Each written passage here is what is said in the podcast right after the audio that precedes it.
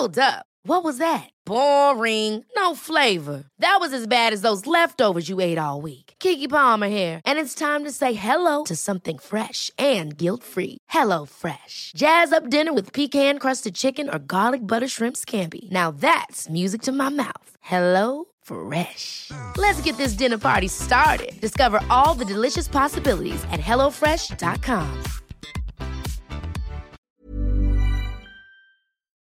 Bueno, pues buenos días a todos y bienvenidos a esta conferencia dentro del, ciclo organizado por la Universidad Francisco Marroquín y el Instituto Juan de Mariana de una revolución liberal en España. En esta charla quiero hablar, eh, pues bueno, sobre un capítulo del libro eh, o un par de capítulos del libro, como es asistencia social y mercado de trabajo. Pero antes de de hablar sobre propiamente sobre el contenido de estos capítulos, que además lo tenéis accesible en el libro y en gran medida podría ser repetir lo que está escrito, eh, sí querría ofrecer, bueno, quizá una, una fundamentación eh, mejor de, de, por qué lo que está escrito en el libro tiene, tiene sentido en esos capítulos y, y lo tiene incluso más que, que cuando escribí eh, ese texto y, tenía las ideas que tenía en ese momento, ¿no? Eh, las sociedades de mercado, eh, las sociedades basadas en la propiedad privada, en la libertad contractual, en la libertad individual, son sociedades donde el centro el foco moral, como bien sabemos, es la persona, es el individuo, y las relaciones que establece el individuo con otros individuos. Por tanto, son relaciones individuales e interindividuales. Em, en la sociedad de mercado, esas relaciones individuales o interindividuales se materializan en la división del trabajo, que es cada cual produce lo que le da la gana en función de lo que cree que le van a comprar y se relaciona con aquellos que producen otras cosas que a él le interesan. Son relaciones, por tanto, y ahí cojo cosas del último libro, que como decía Marx están mediadas por mercancías. Las personas no entran en la sociedad mercantil directamente en contacto con ellas. Quien entra en contacto con alguien en la sociedad mercantil son las mercancías con las mercancías una persona, otra persona y en medio la mercancía que son las que aparentemente se relacionan entre sí. Pero los nexos personales entre las personas eh, aparecen ocultos detrás de, esas mercancías. ¿no? Eso es lo que más llama el fetichismo de la mercancía, que parece que el protagonista de las sociedades de mercado sea la mercancía y no las personas, no los mercaderes. Los mercaderes son de hecho meros pues apéndices o meros mm, portadores de las mercancías, pero la categoría es la mercancía. Esto se contrapone a lo que sucedía con sociedades premercado, o donde el mercado tenía un papel mucho más pequeño, donde la división del trabajo no era una división social del trabajo, sociedades que no estaban centradas en la persona, en el individuo, sino que estaban centradas pues en la comunidad religiosa, en la comunidad eh, o en la, clase social del momento, o si nos vamos más hacia atrás, en eh, el grupo primigenio, ¿no? En, ejemplo, una tribu de cazadores y recolectores, ahí el individuo pinta poco, es el grupo. el foco, el interés, el, sujeto, incluso podríamos decir, es el grupo, no el individuo. El individuo es un apéndice del grupo y se produce dentro del grupo. Em, las sociedades de mercado son en ese sentido muy productivas porque la división del trabajo es mucho más productiva que estas otras formas previas de organización social. Eh, y además tienen la ventaja de que son sociedades de tipo impersonal. Precisamente eh, el fetichismo de la mercancía del que hablábamos antes tiene una gran ventaja y es que yo coopero con personas a las que no conozco o con las que podría tener mm, prejuicios muy importantes para relacionarme personalmente. Eh, el hecho de que se interponga la mercancía, de que las relaciones estén mediadas por mercancías, hace que no preguntemos quién está detrás de la mercancía. Eh, como eh, dicen algunos, pues un trabajador religioso ortodoxo puede estar produciendo el papel para una revista pornográfica, por ejemplo. Y él ni siquiera es consciente de que cuando está talando un árbol el fruto de su trabajo puede ir a parar a esto, no le importa, eh, no se lo pregunta, y eso no impide que coopere con otra persona que puede ser, pues, completamente contraria a sus ideas, ¿no?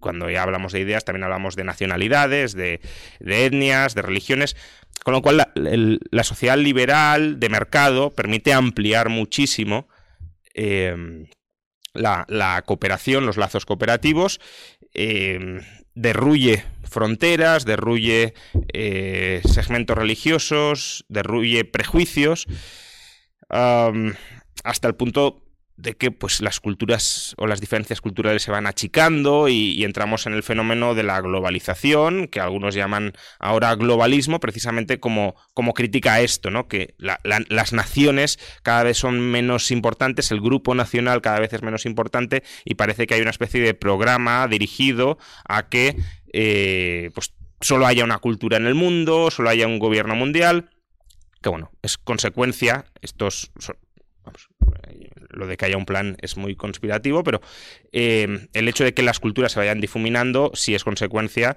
de la extensión de los intercambios impersonales de mercado. Dentro de una nación también se difuminaron las diferencias culturales que había antes de que se estableciera una cierta homogeneidad eh, cultural. entonces, ¿por qué digo todo esto? Pues porque, como vemos, o como he intentado eh, expresar, eh, las relaciones económicas se van sofisticando, se van profesionalizando, si lo queremos, se van impersonalizando. Pero claro, esto viene, si lo queremos, con, con, una carga o con un coste de oportunidad. Y el coste de oportunidad es que las relaciones económicas personales de antaño eran también relaciones sociales, personales, humanas. Con lo cual, al, al destruir las relaciones económicas, las relaciones productivas de cuño personal, también desaparecen las relaciones humanas que estaban entremezcladas con esas relaciones productivas personales. Eh, si la tribu es el, es el sujeto productor o es el organismo productor, eh, la tribu no solo es un organismo productor, es también un organismo de convivencia. Y si la tribu se disuelve, porque yo ya no tengo por qué juntarme con gente con la que mantengo relaciones de consanguineidad, porque puedo producir con japoneses, estando en España, las relaciones personales muy estrechas propias de la tribu, el estar día a día contigo, con los otros, eh, el estar yendo a cazar juntos o el estar yendo al campo produciendo juntos, eh, todo eso se pierde. Y llegamos a sociedades eh, como las actuales, donde, eh, pues, en, ocasiones decimos no conocemos ni a nuestro vecino, lo cual, claro, en sociedades previas es inconcebible porque tú produces diariamente con tu vecino, tú trabajas codo con codo diariamente con tu vecino, tú te apoyas en tu vecino y tu vecino se apoya en ti. Hoy no hace falta.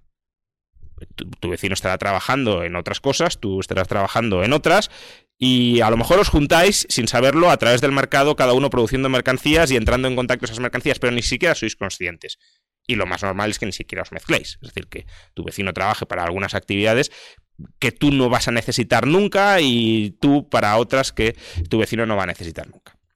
Entonces, esa erosión del, tejido social, si lo queremos, es, una erosión que, el mercado sí genera y que hasta cierto punto es positivo que la genere, insisto, porque eh, si no simplemente estaríamos mm, dentro de, nuestra órbita tribal, de nuestra órbita sectaria, y no entraríamos en contacto con otros. Eh, de hecho, el nacionalismo, si lo creemos, es, una especie de expresión de esto, ¿no? De, este es mi grupito, tú tienes tu grupito y, somos enemigos o potenciales enemigos. Cambio, el mercado lo que hace, como decía antes, es, es derruir todo eso.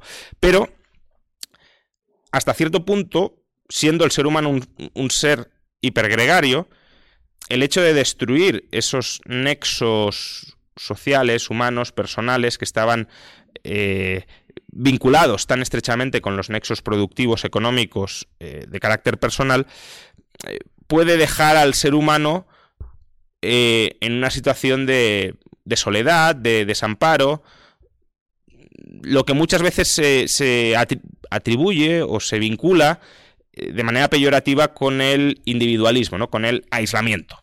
el, sujeto aislado de todo, de toda la órbita social que le, que le rodea.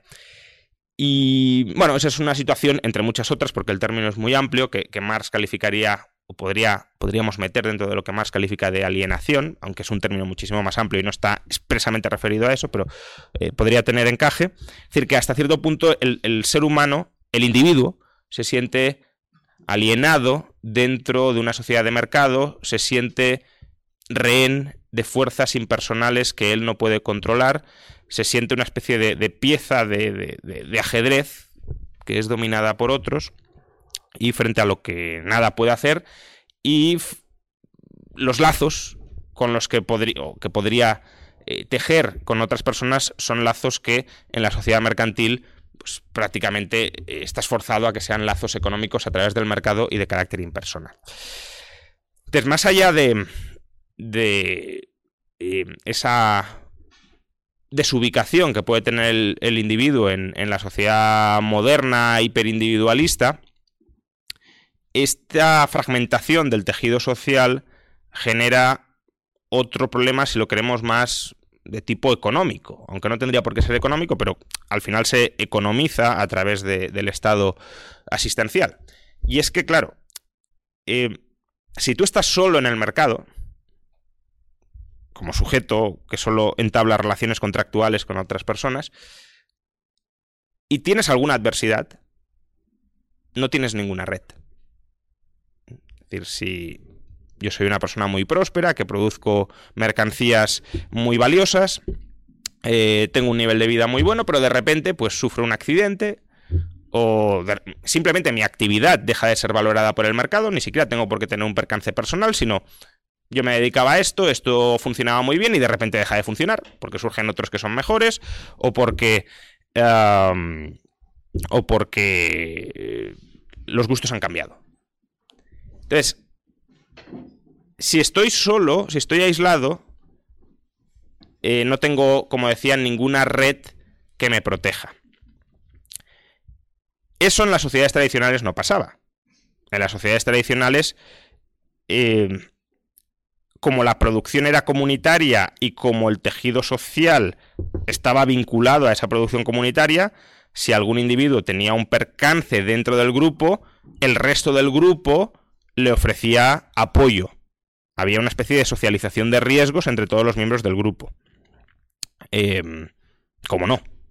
Ya no solo por interés racional o por cálculo frío de racionalidad, sino simplemente por, por la humanidad o, la afectividad que había entre esos miembros del grupo, que era fruto de la producción recurrente de carácter personal, de ir a trabajar día a día con las personas que tengo al lado. Es decir, si, si yo voy a trabajar todos los días con mi vecino y formamos casi una unidad afectiva, evidentemente si me pasa algo más allá de, del cálculo de reciprocidad que puede hacer el vecino, eh, me ayudará, me ayudará porque habrá un, vínculo de afectividad. Y, ese y esos vínculos de afectividad en una sociedad de mercado de individuos aislados que cooperen únicamente a través del mercado, se pierden o se pueden perder. Y si se, y si se pierden, como digo, em, pues no tienes ningún apoyo ante sucesos adversos. Y claro, no es solo, porque el, problema es todavía mayor, no es solo que eh, tengamos menos cobertura frente a épocas pas bueno, menos cobertura aparente, ¿no? Luego daré algunos matices, pero no solo que tengamos menos cobertura aparente frente a épocas pasadas donde la producción era grupal y basada en lazos personales, sino que además el entorno de las sociedades de mercado, de las sociedades capitalistas, es un entorno muchísimo más dinámico y cambiante que el de esas sociedades. Con lo cual, no solo es que no tengo red, sino que el entorno en el que estoy es mucho más volátil. En las sociedades tradicionales o pre-mercado, precapitalistas, pues había una cierta estabilidad, sí, claro, de vez en cuando venía una peste y se cargaba el 60% de la población, pero más allá de esos periodos eh, absolutamente extraordinarios, había una cierta estabilidad en, las condiciones de producción, en el entorno social, si había guerras, matanzas, vale, pero eh, en, términos productivos podías prever que el mañana iba a ser bastante parecido al, ayer. En el mercado no. El mercado, si lo queremos, se caracteriza, y de nuevo esa es otra de sus virtudes, por la destrucción creadora schumpeteriana. Y por tanto el mercado se está reinventando continuamente a sí mismo, los agentes que forman parte del mercado se reinventan continuamente, y eso provoca destrucción de riqueza y creación de riqueza que reemplaza la anterior de manera continua. Con lo cual, como digo, se mezcla ese no tengo red en el mercado, estoy solo en el mercado y además es un entorno muy hostil, muy salvaje, si lo queremos, de ahí la ley, la, ley de la selva en el mercado, eh, en el que estoy inserto. Claro, si, si mezclamos estas dos características, no tengo a nadie que me apoye si vienen mal dadas, eh, lo normal es que van a venir mal dadas porque el mercado es extremadamente volátil. Lo podéis pensar también en términos bursátiles, ¿no? Es decir, aunque a largo plazo la bolsa crezca, imaginad la volatilidad a la que uno se enfrenta en bolsa. Eh, pues claro, si no tienes ningún tipo de, eh, de, capacidad de resistencia, ¿no? Imaginad que estáis hiperapalancados o que estáis cortos en un momento en el que la acción se desmorona. Pues claro, ahí si no tienes ningún tipo de, de colateral que te respalde, estás muerto aun cuando la bolsa sea alcista. Pues con el mercado lo mismo, el mercado puede ser un mecanismo de creación de riqueza eh, alcista tremendo, pero claro, pueden venir eh, épocas de volatilidad y si no tienes un, soporte en ese momento, pues estás fuera. si se mezclan estas dos condiciones, eh, es bastante esperable que surja algún tipo de reivindicación social de necesitamos una red de garantía de última instancia que sea suministrada con carácter coactivo por la comunidad política que de alguna manera rememore esas redes previas de sociedades tradicionales de carácter personal, de carácter político, pero político basado en, los lazos personales, eh, y que sea, por tanto, el Estado el que suministre esa, esa red que reemplace em, las redes que había en el pasado. Entonces, de alguna manera tendríamos... Em, hemos roto los lazos de producción personales tradicionales y lo hemos reemplazado por la división social del trabajo, por el mercado, por, por el intercambio, producción e intercambio de mercancías con carácter impersonal em, y las eh, redes de seguridad que nos proporcionaba esa comunidad primitiva la hemos reemplazado por eh, el estado de bienestar.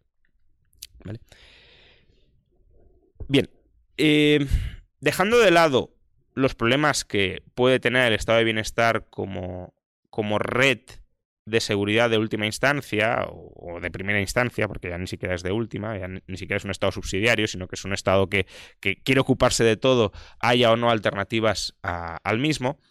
Eh, fijaos que en esta descripción que he hecho, de hemos reemplazado em, la producción de carácter personal y la red de seguridad por el mercado más el Estado, eh, falta algo. Y es que en, las comunidades previas teníamos producción económica con carácter personal, lazos afectivos de carácter personal dentro de la comunidad y red de seguridad basada en, bueno, en parte en el interés económico también, eh, pero sobre todo en esos lazos afectivos que derivaban pues, del, contacto diario en la producción. El Estado eso último no lo proporciona y espero que jamás lo proporcione. Es decir, el Estado no es un suministrador de lazos afectivos para la persona. El Estado lo que hace es, vale, tú vives aislado eh, y voy a impedir que, si, si, si, es un Estado más o menos rico y, y, más o menos funcional, eh, voy a impedir que caigas en el absoluto desamparo estando solo en el mercado, pero sigues estando solo no reconstruyo ningún tipo de lazos humanos con otras personas. Eh, entonces, bueno, uno podría decir, bueno, reconstruir los lazos humanos con otras personas eh, es responsabilidad de cada cual. Y en eso estoy totalmente de acuerdo. Pero, de nuevo, tengamos presente que muchos de los lazos humanos que se pueden tejer son lazos humanos que emanan de esa convivencia y de ese interés recíproco en ayudarse unos con otros. Con lo cual, cuando se establece el estado de bienestar, esa parte de los lazos humanos que se conformarían por el interés recíproco de ayudarnos unos a otros, desaparece. ¿Por qué? Pues porque la ayuda que yo puedo esperar de los demás no es algo recíproco, en el sentido de eh, tú me vas a ayudar porque hay una expectativa de que yo te voy a ayudar y porque tenemos unos lazos de afectividad común. Es algo a lo que hemos instituido o que hemos convertido en un derecho positivo frente a los demás. Por tanto, aunque tú no me quieras ayudar, bueno, mejor dicho, aunque yo sea un indeseable, que te estoy haciendo la vida imposible y al que odias, con razón, tú estás obligado a ayudarme, porque el Estado te va a cobrar un impuesto y me va a transferir la renta. Por tanto, yo puedo mantenerme en, en completamente aislado, en una posición completamente antisocial frente a los demás, y aún así recibiré, obtendré esa red de asistencia de última instancia por la fuerza, por la coacción del Estado. Con lo cual, el incentivo de una persona a insertarse en, si lo queremos, en, lazos comunitarios, se fragmenta mucho. Eh, de hecho, yo esto lo suelo expresar, creo que con el, caso más exagerado es el, el, de la renta, el de la renta básica. Porque la renta básica universal ya no es solo que te proporcione una renta con carácter incondicional, aunque tú no tengas trato ni contacto con nadie más. Es que incluso aunque no produzcas, es decir, aún abandonando ya el escaso la, escasa vinculación que puedes tener con el resto de la sociedad, que es una vinculación vía producción de mercancías para los demás, incluso eso lo rompe. Entonces tú te puedes encerrar perpetuamente en tu habitación, no tener contacto con nadie más, odiar a la humanidad y la humanidad te está eh, pues subsidiando, subvencionando, pagando. Entonces, e, es una especie de, de subsidio a la asocialidad o antisocialidad. La asocialidad puede ser ventajosa para algunos individuos, pero conlleva costes. Y lo que hace el estado de bienestar es reducir esos costes y por tanto solo colocar los beneficios de no formar parte de ningún grupo encima de la mesa, de modo que, claro, si tú eh, sustraes, si tú eliminas los costes de la socialidad y solo dejas los beneficios, pues tenderá a haber una mayor asocialidad. ¿Esto es necesariamente así en las sociedades de mercado? No, no es necesariamente así y de hecho en las sociedades de mercado eh, en el siglo XIX no era así. Esto es especialmente así a lo largo del siglo XX cuando emerge el estado de bienestar como red de seguridad, red de garantía de última o de primera instancia.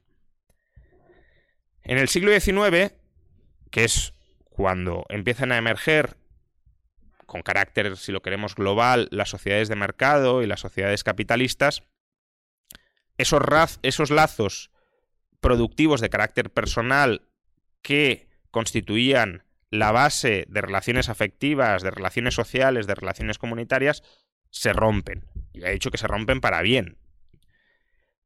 Pero eso no significa que el individuo quede completamente aislado frente al resto de la sociedad o frente al resto del mercado.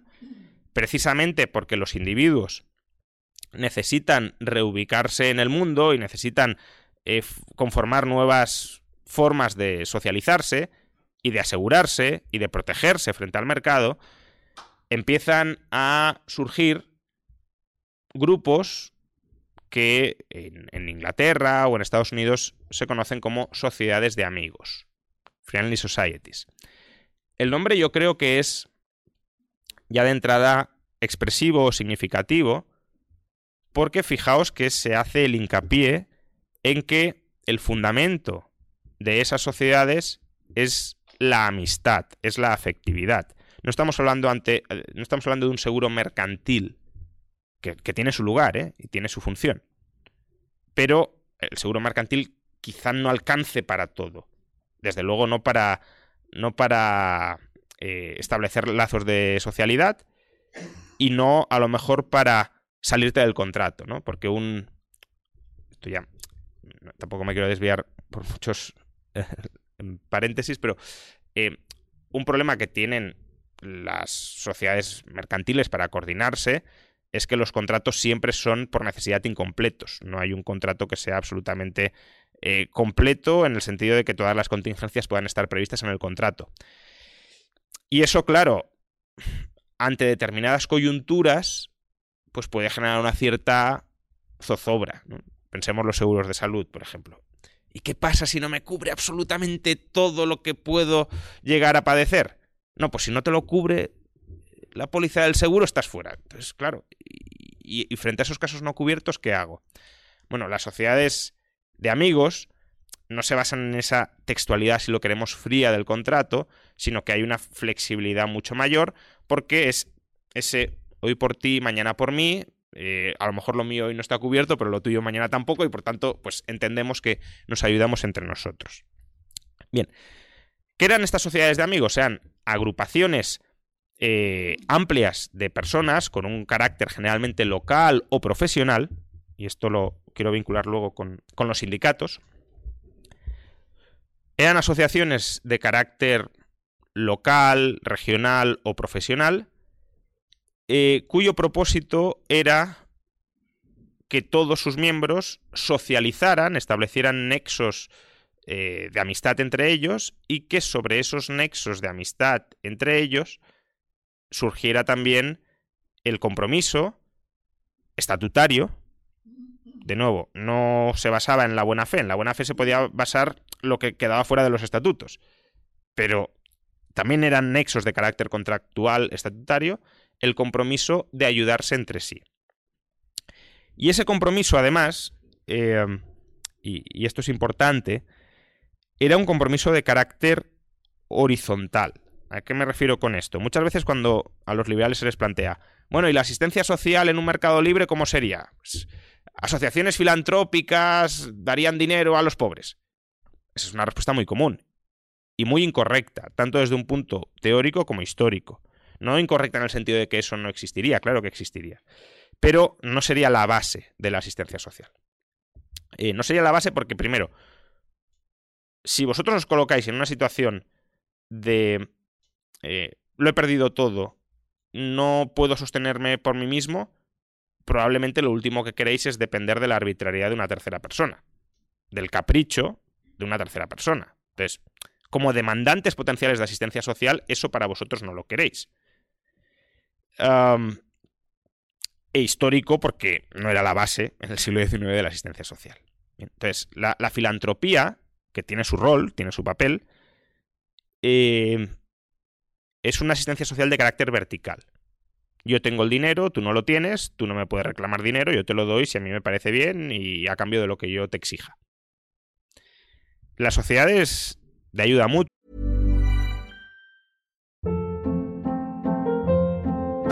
Hold up. What was that? Boring. No flavor. That was as bad as those leftovers you ate all week. Kiki Palmer here, and it's time to say hello to something fresh and guilt-free. Hello Fresh. Jazz up dinner with pecan-crusted chicken or garlic butter shrimp scampi. Now that's music to my mouth. Hello Fresh. Let's get this dinner party started. Discover all the delicious possibilities at hellofresh.com. Hiring for your small business? If you're not looking for professionals on LinkedIn, you're looking in the wrong place. That's like looking for your car keys in a fish tank. LinkedIn helps you hire professionals you can't find anywhere else, even those who aren't actively searching for a new job but might be open to the perfect role. In a given month, over 70% of LinkedIn users don't even visit other leading job sites. So start looking in the right place. With LinkedIn, you can hire professionals like a professional. Post your free job on linkedin.com slash achieve today. A lot can happen in three years. Like a chatbot may be your new best friend. But what won't change? Needing health insurance. United Healthcare Tri-Term Medical Plans, underwritten by Golden Rule Insurance Company, offer flexible, budget-friendly coverage that lasts nearly three years in some states. Learn more at uh1.com. Todas las sociedades de amigos son sociedades horizontales. Tú y yo somos iguales. Vale, sí, yo me he quedado en una situación de desamparo, pero tú me tienes que ayudar porque formo parte de una asociación donde nos ayudamos entre nosotros. esa ayuda tenía un carácter muy diverso en el siglo XIX. Es decir, no solo cubría, pues a lo mejor, los gastos de sepelio de manera más eh, vistosa, sino subsidios de desempleo, si tú te quedabas desempleado, o si ibas a la huelga, la sociedad de ayuda mutua te cubría los sueldos perdidos si tu esposa o tus hijos se, quedaban, viudas, huérfanos, la sociedad de ayuda mutua los cuidaba. Si enfermabas, también te cubría los sueldos perdidos. Pero sobre esto, eh, si, leéis cómo funcionaban estas asociaciones, ahí pues se, deja ver la clara diferencia, ¿no? Eh, por ejemplo, cuando alguien enfermaba, se le pagaban, claro, los sueldos perdidos. Pero no solo la sociedad de deuda mutua no se limitaba simplemente a extenderle un cheque, que es lo que haría hoy, pues, una aseguradora o, el propio Estado. Eh, sino que regularmente alguna persona de la sociedad de deuda mutua se acercaba a la casa a interesarse por la salud del, del miembro que estaba enfermo. ¿Por qué se hacía esto? Pues por un doble motivo.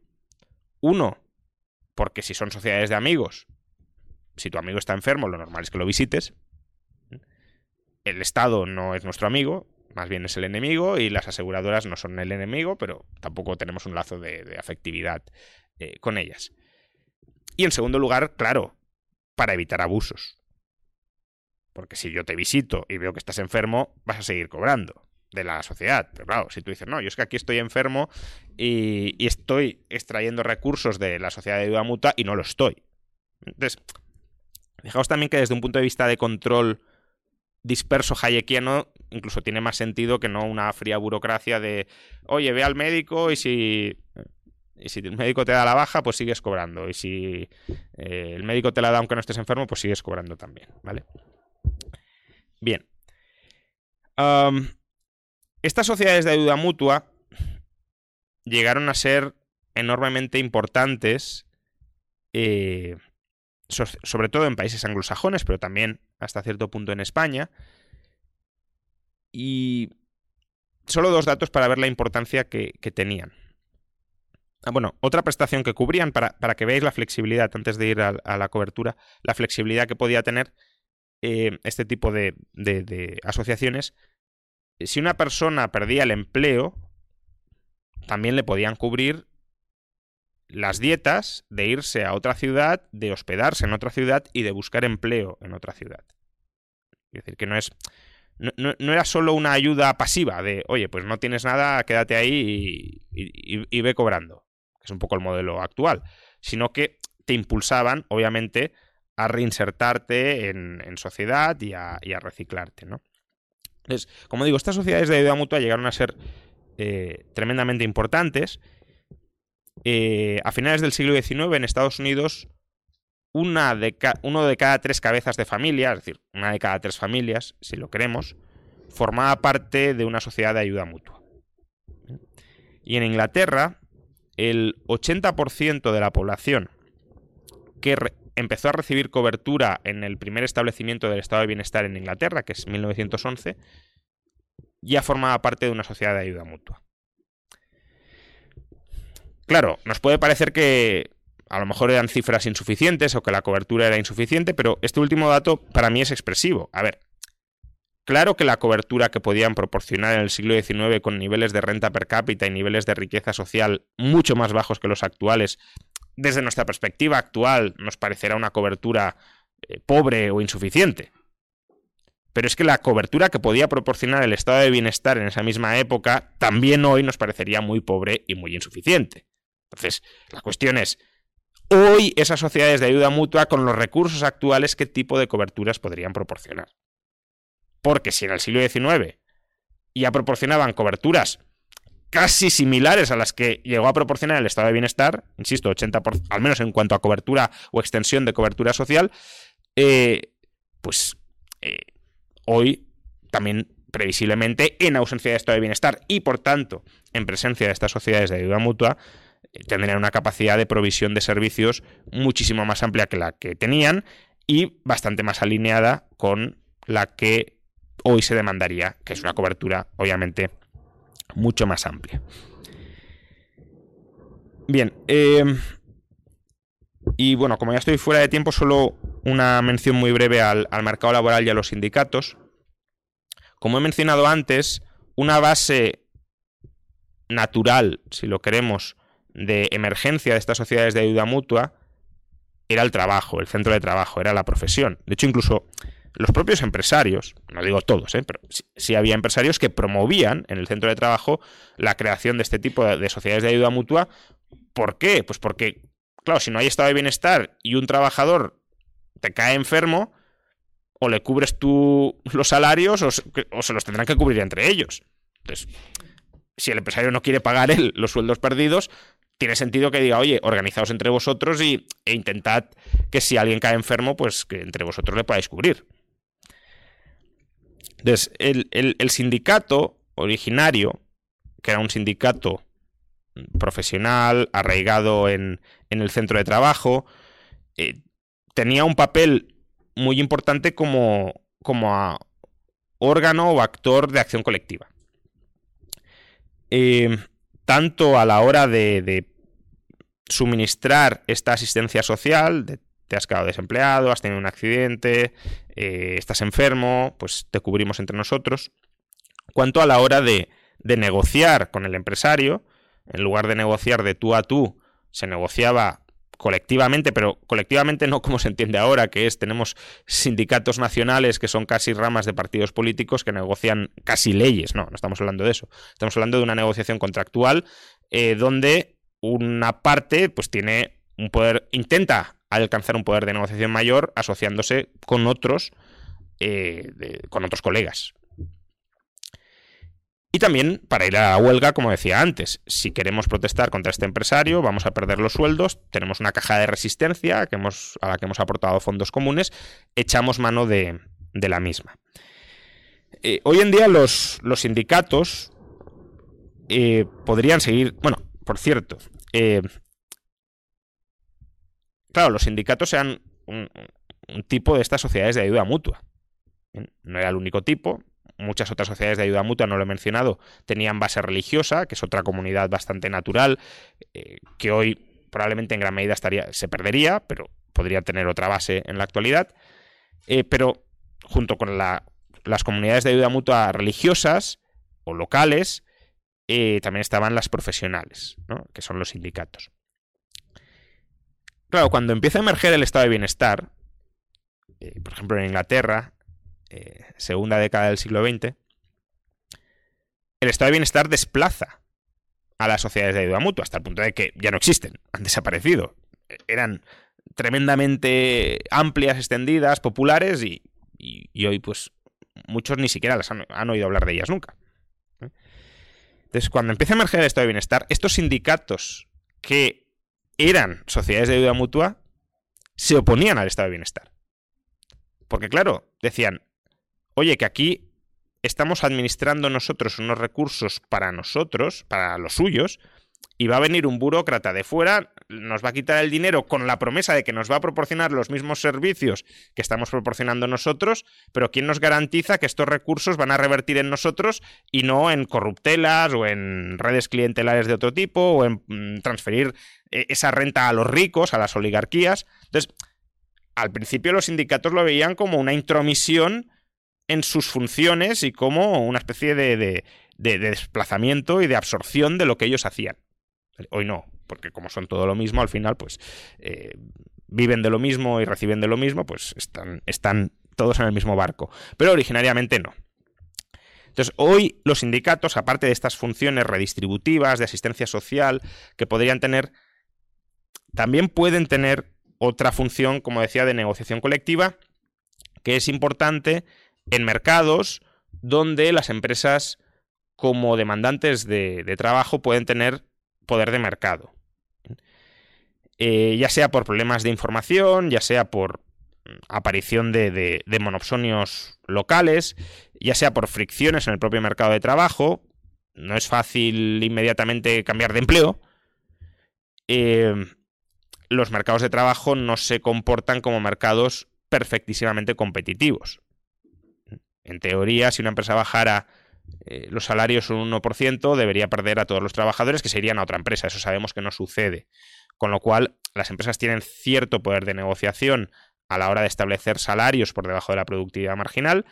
Em, ¿Y eso cómo se puede contrarrestar? Pues algunos lo contrarrestan con salarios mínimos, con leyes de salario mínimo, lo cual es especialmente problemático porque eh, tu productividad no tiene por qué ser la misma que la mía y por tanto si establezco un salario mínimo para todos, eh, a lo mejor tú te quedas fuera y a mí me aumentan el salario.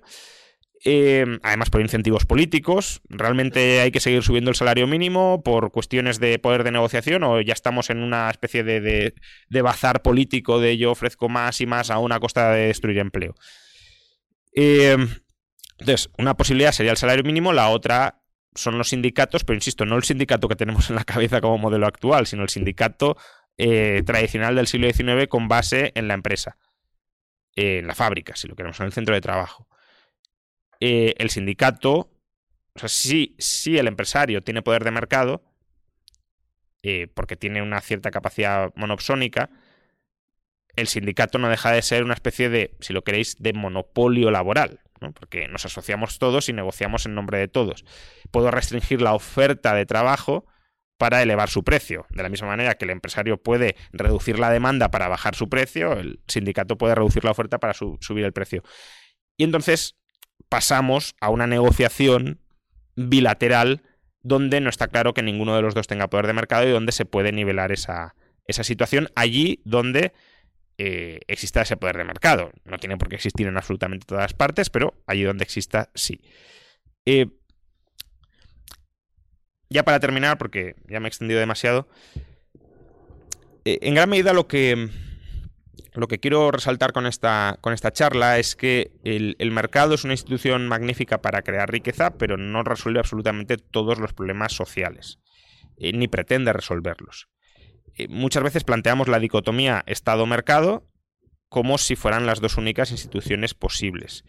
Y eh, hay otro tipo de instituciones que podríamos incluir dentro del sector asociativo no mercantil, que son asociaciones o son instituciones, mejor dicho, eh, perfectamente compatibles con los principios del liberalismo, porque se basan en, la libertad de asociación y en la libertad individual, cosa que no sucedía con eh, como ya he dicho antes, con los grupos tradicionales, eh, con las comunidades tradicionales donde el individuo estaba anulado, y que son necesarias para eh, complementar aspectos de la vida que el mercado no cubre y también quizá para corregir determinados fallos de mercado que la mera lógica mercantil no subsana.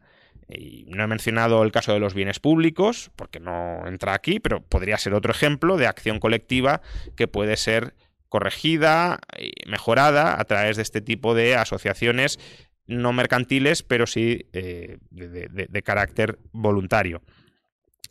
Em, sobre todo porque, y ya termino de verdad, eh, probablemente ninguna de estas instituciones, ni el mercado, ni estas asociaciones de carácter no mercantil, vaya a proporcionarnos una sociedad perfecta. Es decir, no, no creo que haya que pensar en esos términos de que qué combinación de instituciones nos va a traer el nirvana, sino qué combinación de instituciones nos va a traer la mejor sociedad posible o la menos mala de las sociedades posibles. Y claro, cuando la alternativa a esta combinación de, mercado y asociaciones no mercantiles, que ya digo, no van a solucionar absolutamente todos los problemas habidos y por haber, pero sí vehiculizan, si lo queremos, muchas soluciones a muchos problemas, cuando a esta combinación la contrastamos con las soluciones que nos proporciona el Estado, creo que claramente hay muchos más riesgos y muchas más imperfecciones, y eso lo podríamos debatir, en la parte estatal, en las soluciones administradas y suministradas a través del Estado, que en, las soluciones suministradas a través de esta combinación de, mercados y de asociaciones voluntarias de carácter no mercantil, como por ejemplo las sociedades de amigos o los sindicatos de verdad, no los sindicatos cuasi verticales que tenemos, que tenemos hoy. Muchas gracias a todos.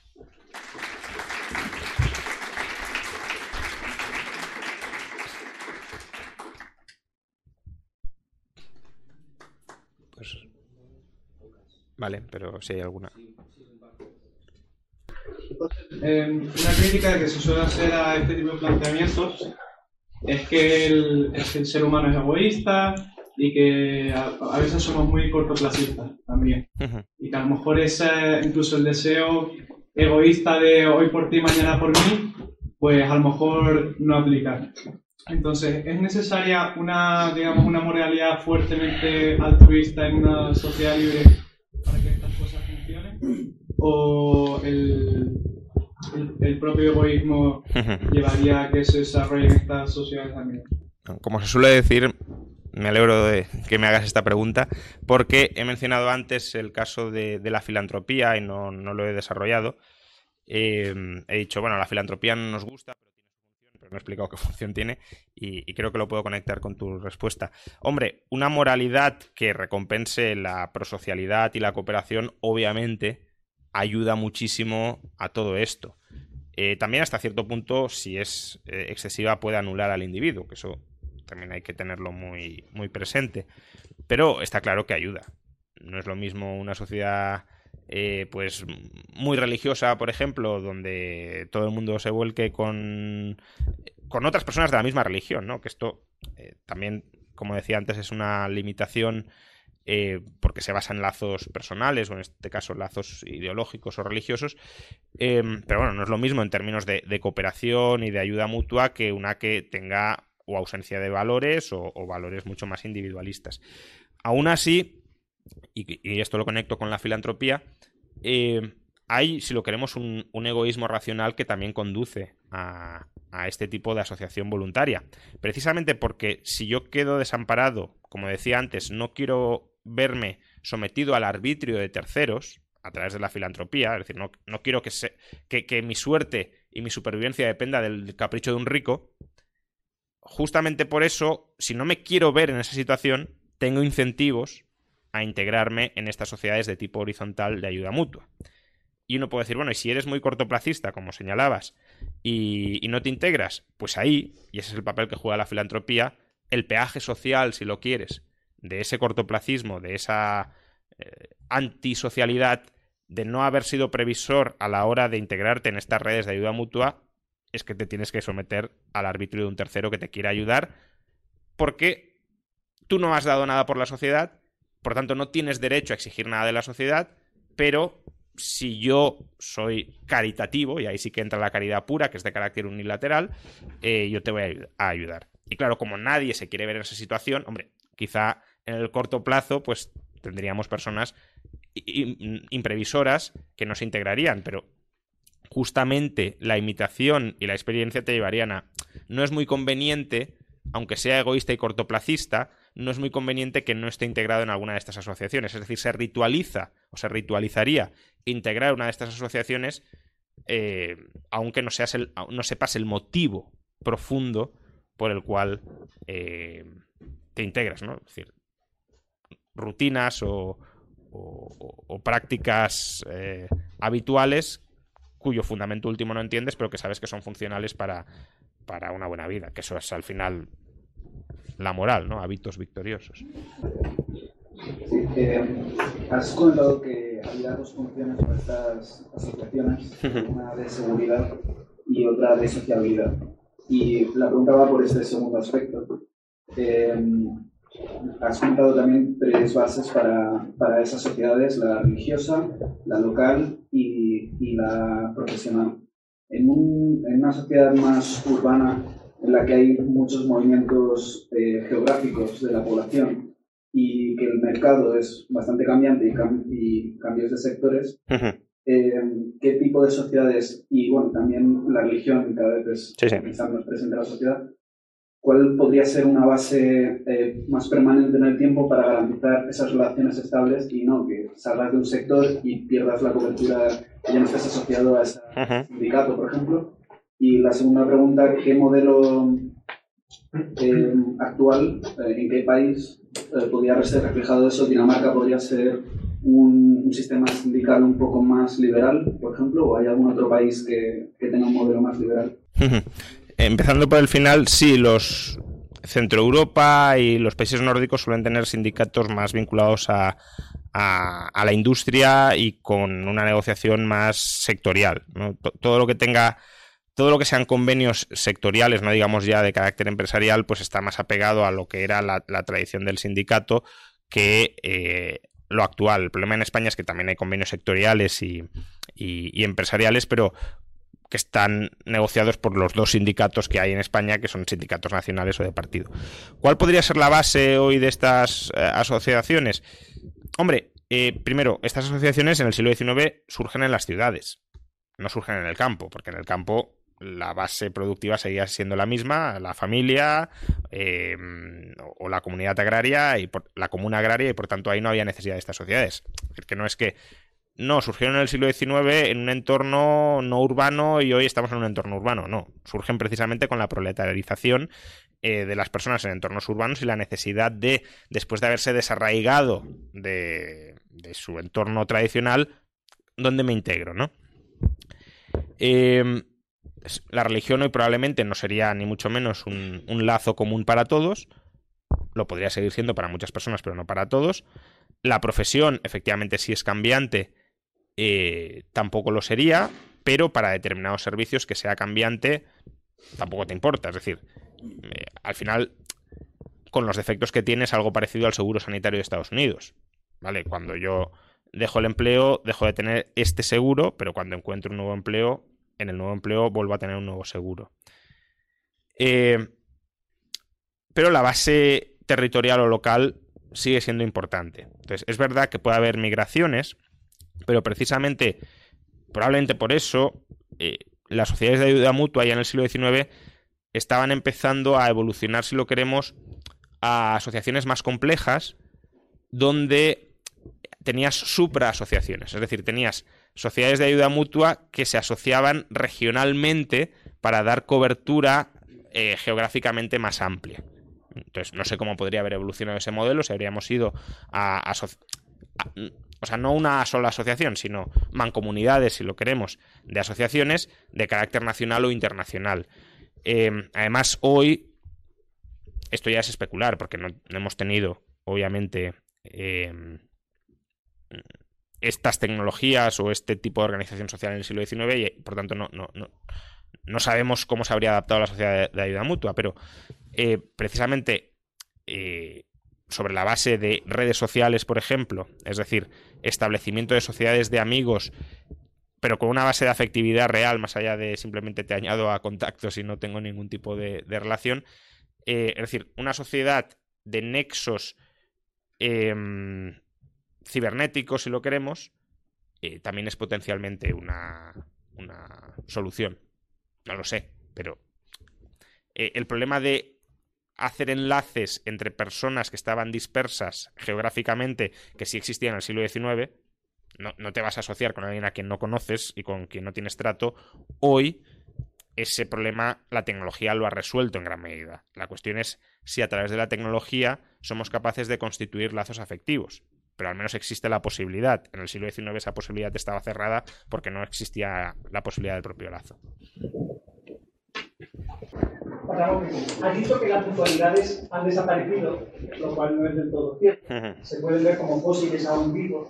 Los arquitectos, por ejemplo, tienen la posibilidad de publicar a través de la mutualidad de arquitectos. O sea, que hay ciertos privilegios curiosísimos que demuestran que históricamente pasó algo o hay grupos de interés.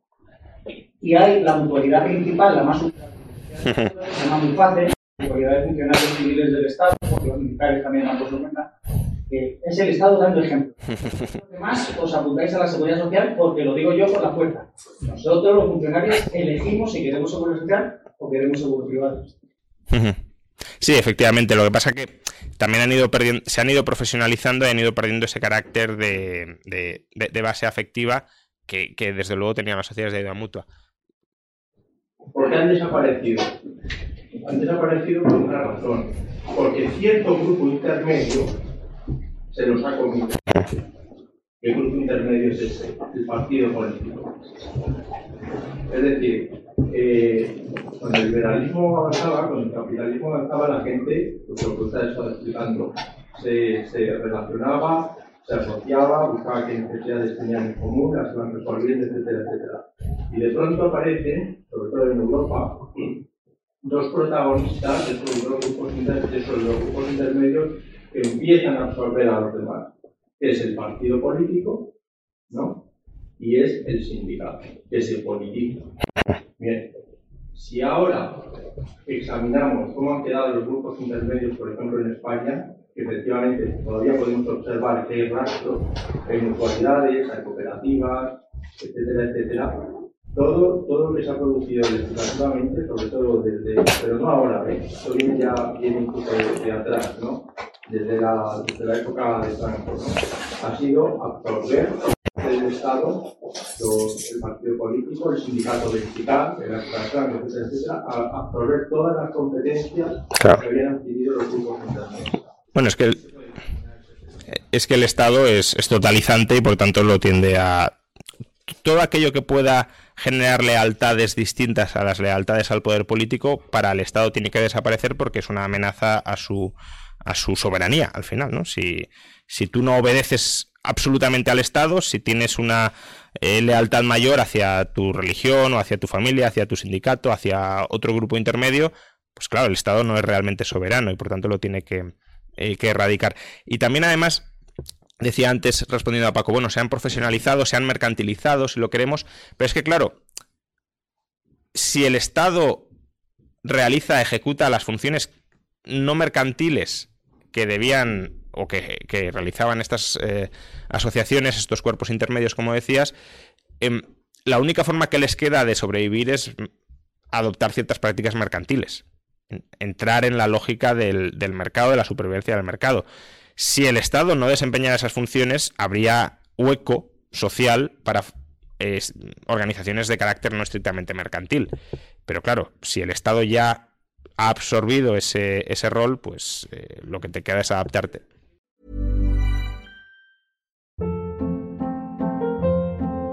Hold up. What was that? Boring. No flavor. That was as bad as those leftovers you ate all week. Kiki Palmer here, and it's time to say hello to something fresh and guilt-free. Hello Fresh. Jazz up dinner with pecan-crusted chicken or garlic butter shrimp scampi. Now that's music to my mouth. Hello Fresh. Let's get this dinner party started. Discover all the delicious possibilities at hellofresh.com.